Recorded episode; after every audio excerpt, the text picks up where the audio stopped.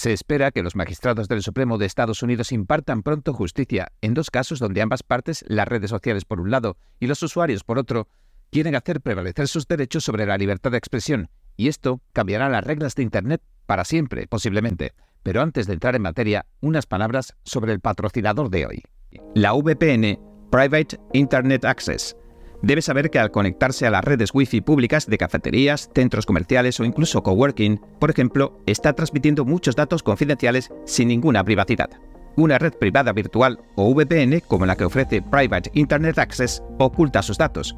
Su infraestructura de servidores de primera clase le permiten navegar desde cualquier lugar imprevisto y con garantías, con la tranquilidad de que usted y solo usted ve lo que está haciendo en Internet. Ni siquiera la propia Private Internet Access, según declara, almacena sus datos. Y esto lo han defendido incluso ante los tribunales. También es excelente para ver contenidos que están restringidos geográficamente en 91 países o en los 50 estados de Estados Unidos. Y además, basta con una sola suscripción para toda la familia y todos los dispositivos. Puede registrarse a través del enlace de la descripción piavpn.com slash en primera plana para obtener un 83% de descuento, es decir, por poco más de 2 dólares al mes, y además obtiene 4 meses extra completamente gratis. Hola gente libre, bienvenidos a En Primera Plana. Un choque inminente la Corte Suprema puede decidir el modo en que tendrán que moderar sus contenidos los gigantes de las redes sociales. El Tribunal más alto de la Nación ha admitido dos casos en Florida y en Texas. Los juicios han captado la atención de observadores y activistas de ambos lados del pasillo político, y no es para menos, porque está en juego, por un lado, el derecho de los estadounidenses a expresarse libremente en Internet y, por el otro, el derecho de las plataformas de redes sociales a decidir el contenido que alojan, y ambos derechos están protegidos por la primera enmienda de la Constitución de los Estados Unidos. Los republicanos y los conservadores mostraron su indignación cuando las plataformas se organizaron para censurar al presidente Donald Trump en enero de 2021 bloquearon un artículo del New York Post sobre el portátil de Hunter Biden que podría haber cambiado el resultado de las elecciones de 2020 y silenciaron opiniones sobre los orígenes del virus de la COVID-19, los tratamientos para la enfermedad y las vacunas. Stephen Allen, un distinguido miembro senior del Centro de Investigación de la Capital, un grupo de vigilancia ciudadana, insiste en que esto no es nada nuevo.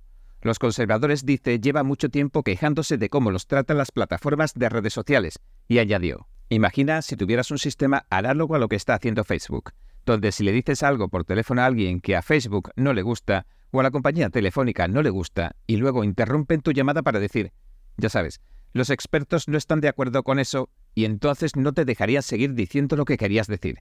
La gente se mostraría por supuesto indignada. El señor Allen le dijo al Epoch Times que no debería permitir que Facebook sencillamente saque a los que no le gustan, los demócratas y los liberales, por otro lado, afirman que las plataformas se quedan cortas. Aseguran que no hacen lo suficiente para eliminar lo que llaman el discurso de odio y la desinformación. De hecho, incluso los consideran problemas sociales apremiantes. Los moderadores de la red social Reddit, por ejemplo, presentaron un escrito en el que afirmaban que si se confirmaban las leyes, el sitio ya no podría retirar contenidos que amenazaran, por ejemplo, a los jueces del Supremo proporcionaron una captura de pantalla del titular de una noticia que decía, John Roberts, del Tribunal Supremo dice que el sistema judicial no puede ni debe vivir con miedo. Una persona escribió amenazante debajo, tenemos una guillotina, será mejor que corras. En respuesta a otro artículo sobre la Corte, otro usuario escribió, promocionar la violencia es la única respuesta racional. Por eso las autoridades no quieren que lo hagas. Dos grupos a favor del control de armas que presentaron escritos ante la Corte Suprema argumentan que se debe permitir a las empresas de redes sociales combatir el discurso de odio. Según ellos, contribuye a la violencia con armas de fuego en el mundo real. Douglas Leder, director legal del Centro Brady de Prevención de la Violencia Armada, dijo en un comunicado que a menudo los autores de los tiroteos masivos se radicalizaron en Internet. Asegura que todos estos sucesos catastróficos echaron sus semillas en Internet y que la Corte Suprema debe entender la relación mortal entre el contenido de Internet y las tragedias del mundo real. En Florida, NetChoice una coalición de asociaciones comerciales que representan a las compañías de redes sociales y a las empresas de comercio electrónico, ha impugnado una ley de Florida. La ley establecía que las redes debían pagar una multa de hasta 250.000 dólares por día si eliminaban la cuenta de algún candidato político. La ley también fijaba límites a la eliminación del resto de cuentas y exigía una aplicación coherente de las normas de moderación. Cuando el Tribunal de Apelaciones del XI Circuito de Estados Unidos paralizó parte de la ley, el Estado de Florida recurrió ante el Tribunal Supremo. Cuando firmó la ley en 2021, el gobernador de Florida, el republicano Ron DeSantis, dijo que garantizaba a los floridanos protección contra las élites de Silicon Valley y añadió, Muchos en nuestro estado han sufrido personalmente la censura y otros comportamientos tiránicos en Cuba y Venezuela. Si los censores de las Big Tech aplican las reglas de manera inconsistente para discriminar en favor de la ideología predominante de Silicon Valley, ahora van a tener que rendir cuentas. Ahora van a tener que rendir cuentas. El presidente Trump presentó un escrito como ciudadano particular ante el Tribunal Supremo en octubre de 2022. Le pidió a la Corte que escuchara el caso de Florida. El también candidato presidencial declaró lo siguiente. La experiencia reciente ha generado una preocupación generalizada y creciente de que las gigantescas plataformas de redes sociales están utilizando su poder para acallar a la oposición política. Esta preocupación se acrecentó porque las plataformas a menudo ocultan las decisiones por las que dejan fuera a determinados usuarios y puntos de vista. No dan ninguna explicación significativa de por qué se excluye a ciertos usuarios mientras que se tolera a otros que publican contenidos equivalentes. Ohio, Arizona, Missouri, Texas y otros 12 estados argumentaron en un escrito de la Corte que Internet es la plaza pública moderna y que las plataformas de redes sociales que censuran impiden el libre intercambio de ideas que ampara la libertad de expresión, la primera enmienda. El escrito afirma que la represión de las ideas amenaza el desarrollo de importantes ideas y descubrimientos, muchos de los cuales comienzan como opiniones marginales, y que el decimoprimer circuito anuló parte del Estatuto de Florida porque consideró que con pequeñas excepciones el gobierno no puede decirle ni a una persona ni a una entidad privada qué decir o cómo decirlo. El escrito dice que incluso las plataformas más gigantescas son sujetos privados cuyos derechos protege la primera enmienda y que sus llamadas decisiones de moderación de contenidos constituyen ejercicios de juicio editorial que están protegidos. Ahora veamos por qué el Tribunal de Apelación del Quinto Circuito de Estados Unidos adoptó la postura contraria. Declaró constitucional una ley de Texas contra las plataformas y rechaza la idea de que las corporaciones empleen su derecho a la primera enmienda para censurar lo que dice la gente. Ambas leyes estatales exigen a las plataformas que expliquen en base a qué tipo de decisiones están moderando sus contenidos, y ahora el Tribunal Supremo tratará de responder al interrogante de si estas dos leyes estatales se ajustan a la primera enmienda, en materia de moderación de contenidos y en materia de aplicación. Christopher Newman, profesor asociado de la Facultad de Derecho Antonin Scala de la Universidad George Mason, predice que entrará en juego la sección 230 de la Ley Federal de Decencia en las Comunicaciones de 1996. Esta disposición protege a los proveedores de servicios de Internet, a los ISP y a las empresas de ser considerados responsables de lo que los usuarios digan en sus plataformas. Sus defensores afirman que esta disposición, a veces llamada las 26 palabras que crearon Internet, ha fomentado un clima en Internet en el que ha florecido la libertad de expresión. La sección 230 dice, Ningún proveedor o usuario de un servicio informático interactivo será tratado como editor o altavoz de cualquier información proporcionada por otro proveedor de contenidos informativos. Ningún proveedor o usuario de un servicio informático interactivo será tratado como editor o altavoz de cualquier información proporcionada por otro proveedor de contenidos informativos. El señor Newman dijo que el quinto circuito miró la sección y dijo que significa que el Congreso creía que los ISP, como publican cosas de otros, no pueden hablar por derecho propio y por lo tanto no pueden reclamar el manto de la protección de la primera enmienda, pero la sección 230 también dice lo siguiente. Los ISP no tienen que rendir cuentas si deciden eliminar cierto contenido porque es ofensivo o obsceno o lo que sea. El objetivo que perseguía esta sección era precisamente que el gobierno quería que las plataformas de redes sociales trataran de vigilar y mantener la pornografía fuera de sus sitios es probable que la doctrina del transporte común, que tiene sus orígenes en Inglaterra, también aparezca en los argumentos orales. El señor Newman dice que la idea básica del estado de transportista común es que es casi como tratar a alguien como una empresa de servicios públicos, lo que le da al gobierno el poder de regularlo en interés público. Ser considerado un transportista común le da al gobierno autoridad para imponer obligaciones básicas de no discriminación, como las que imponen a una empresa de servicios públicos. No pueden excluir arbitrariamente estas a las personas de la plataforma y tienen que dar servicio a las personas en términos equivalentes.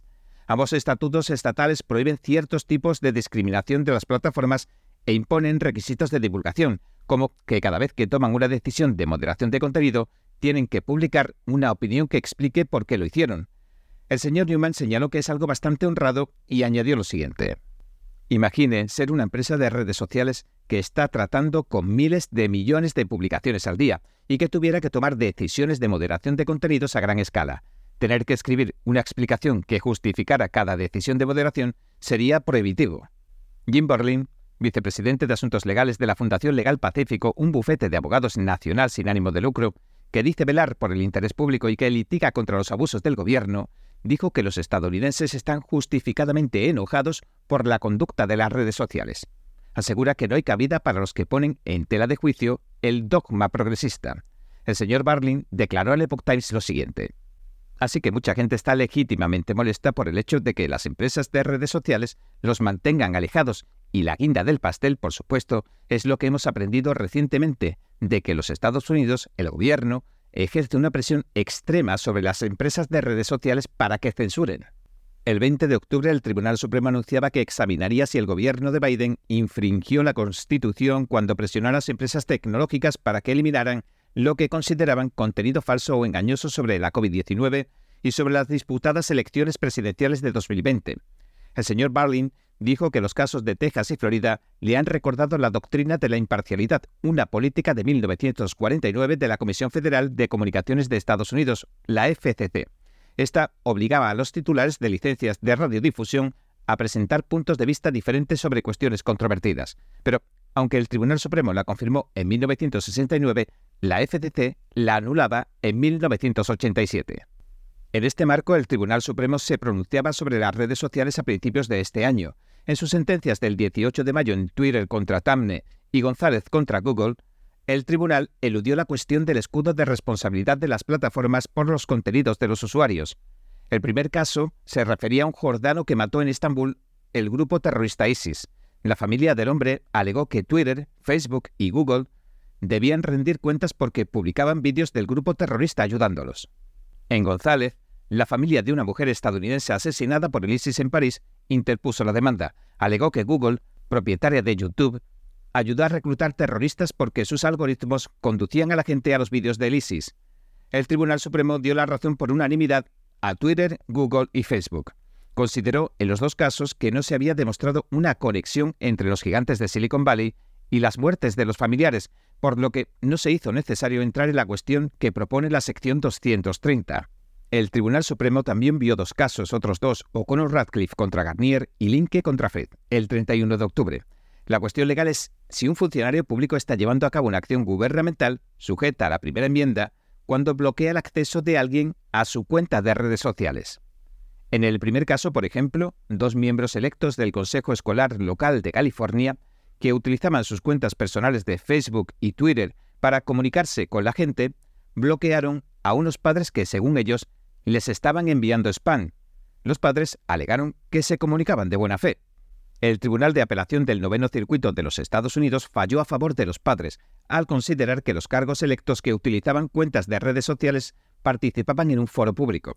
En el segundo caso, un administrador municipal de Michigan, que utilizaba Facebook para comunicarse con sus electores, bloqueó a las personas que criticaban la respuesta del municipio a la pandemia de la COVID-19. El Tribunal de Apelación del Sexto Circuito de los Estados Unidos falló a favor del funcionario. Consideró que actuaba únicamente a título personal y que sus actividades no constituían una acción gubernamental. En 2017, el Instituto Knight demandó al presidente Trump por bloquear a siete personas en Twitter. El Tribunal de Apelaciones del Segundo Circuito de Estados Unidos le dio la razón a las personas. Consideró que el entonces presidente había violado la primera enmienda. En abril de 2021, casi tres meses después de que expulsaran al presidente Trump de Twitter, el Tribunal Supremo dictaminó que la controversia era discutible porque el presidente había abandonado el cargo. Posteriormente, Elon Musk compró Twitter y revocó la prohibición. Bueno, para concluir, solo resta decir que los argumentos orales de los casos de Florida y Texas se esperan para la primavera y las decisiones para junio de 2024. Bien, este ha sido nuestro episodio de hoy. Gracias por sintonizarnos. Si le gusta nuestro programa, por favor, no olvide darle a me gusta, suscribirse y compartir este vídeo con sus amigos y su familia, porque todo el mundo merece conocer los hechos. Una vez más, gracias por ver en primera plana. Nos vemos mañana. Cada minuto que pasa, el mundo está cambiando vertiginosamente.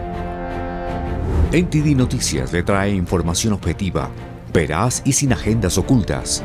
Infórmese de los acontecimientos que impactan a Estados Unidos, Latinoamérica y el mundo, con los mejores análisis de expertos e informes especiales.